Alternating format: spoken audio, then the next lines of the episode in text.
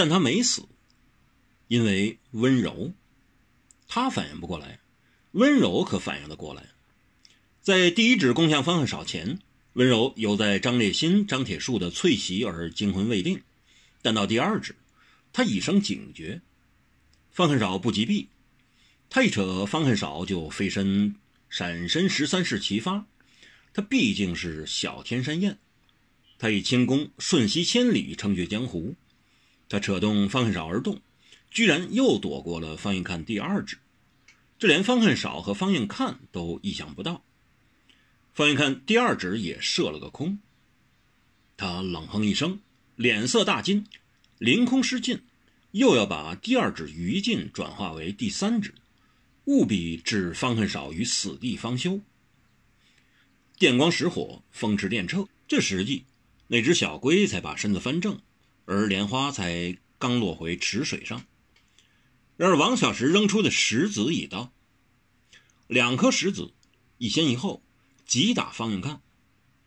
方应看拔剑，血色的剑，剑一拔，池水尽映血光，寺院亦为之通顶血红。方应看第一次跟王小石交手，他们当然不是第一次相遇，但绝对是第一次交手。他们之间一直未分过胜负，也不知高下，谁也不知双方一动手谁死谁生，不死不生。翻看一旦拔出了他的剑之际，眼色、脸色、肤色全通红，剑血红欲滴，剑气如飞雪，他整个人都似超越了生，超越了死，只有他和他的剑定生绝死。他的人剑已合一，但没有飞起，未掠起，也无振起之意。他凝立不动，只剑往前指，剑尖发出萧萧劲气，从红转者，由者变紫。剑尖遥指王小石，王小石的第一粒石子飞到，啵的一声，石子四分五裂，然后一阵波波连声，全打入池里，像一阵密雨。雪剑仍摇对王小石，剑劲儿一阵一丈一，已扩肩向他对面的王小石。就在这时，王小石的第二粒石子打到，啪的一声，石子粉碎，成为粉末的那种碎裂，剑气更盛，血气更炽且烈，血光已把王小石整个人浸住了。只要方应看人剑合一刺过来。王小石便上天入地无可遁了。这时候，王小石想拔剑，剑拔不出。难道他血气已让他的销魂剑失了魂？他要拔刀，刀抽不出。难道那血劲已把刀缝合在剑吻上？王小石的发丝忽然垂落于额，遮住了他一只眼。这刹那，他已还击。再向这个出道以来生平未遇的大敌。打出了他的第三粒石头。第一粒石头失利，第二颗石头无功，第三块石头能改变一切、扭转乾坤吗？不可能。可能，所有的可能都在不可能中得来的，正如所有对的事都在错的事中习得一样。王小石一时就掷了过去，翻看手中剑正血气大盛、澎湃不已之际。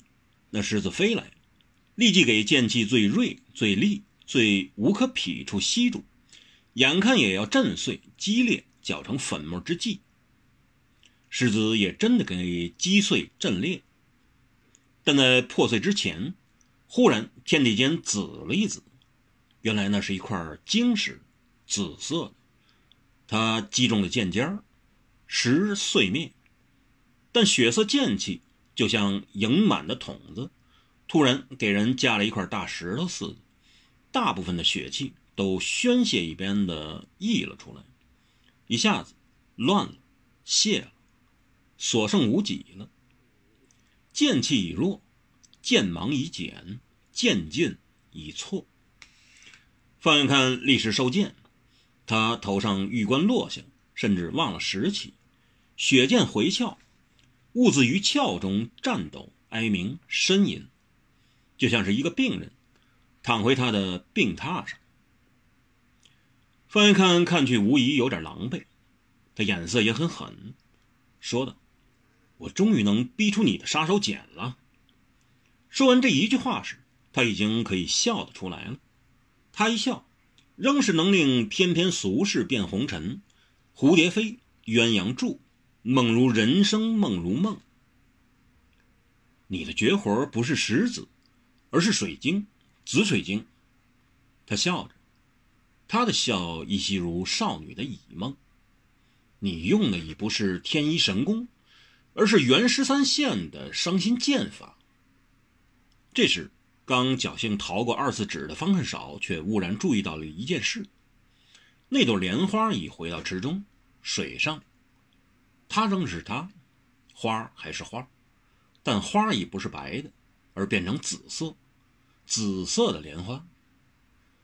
白色的莲花刹那间竟变成了紫莲。王小石发出的是什么武器？他施的是什么法力？那是什么石？